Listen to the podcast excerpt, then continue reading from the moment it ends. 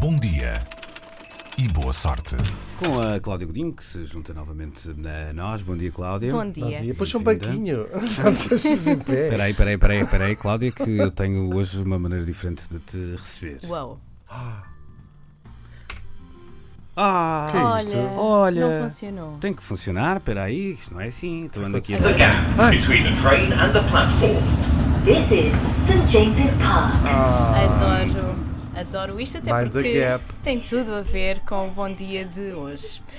Portanto, em Londres tiveram uma boa ideia para rentabilizar algo bastante chato para quem anda de metro e tornar isso mesmo em algo bom. Portanto, faz muito calor na Northern Line do metro de Londres e, e são temperaturas sufocantes e vão começar a manter quentes essas temperaturas as casas em Islington, no norte da cidade, durante o inverno. Vai ser um esquema para aproveitar o calor do subsolo. O sistema vai ser implementado nos próximos meses e até ao final do ano o projeto vai canalizar o calor do subsolo para centenas de casas e empresas, explica a publicação britânica The Guardian.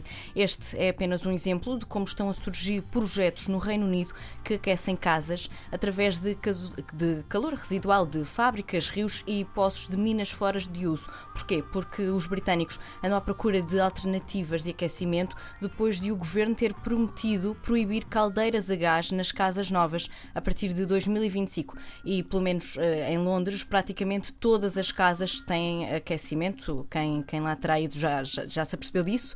Eh, esta rede de aquecimento em Islington já conta com 700 casas aquecidas através de um centro de energia amiga do ambiente. Gera também eletricidade para residências municipais e escolas. Agora entra em vigor eh, a próxima fase, o projeto, vão ser incluídas mais 450 casas. Este projeto pode abrir caminho para uma rede maior, de, de maior escala, no qual o aquecimento das casas poderá ser feito com energia mais barata, com baixa emissão de carbono e aproveitar o calor das linhas subterrâneas.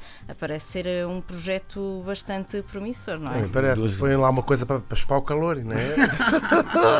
É engraçado porque a Cláudia dizia com razão que é. hum, eles não têm o nosso clima, está, isso criam eles. Embora se diga que Londres daqui a 20 anos pode ser. eh, E já começam a ter uns, uns verões. Eu, eu falo mais até pela Holanda, que é um exemplo que conheço melhor. Que as casas tinham, de facto, todas as casas em aquecimento, é Aquecimento, impossível, claro. porque têm temperaturas negativas durante todo o inverno. Mas hoje começa já pessoas a usar também ar-condicionado, que era inaudito, ninguém tinha ar-condicionado na Holanda. para arrefecer as casas Para fazer verão, as casas claro. no verão, porque começam a ter. Este ano, este ano foi paradigmático, tiveram tempera- muitos dias com temperaturas superiores a 30 graus, que é. Este, este fim de semana era- eram as máximas, de, por exemplo, nas imediações de, de Londres, rondavam os, ahm, os 30 graus. E é engraçado porque o metro de, de Londres eh, é, é colossal, não é? Eh, não para de crescer, há um plano megalómano. Ainda está a crescer, não é? Ainda- Exatamente, ainda está na fase de ainda está- crescimento, ainda está na, fase de botar corpo.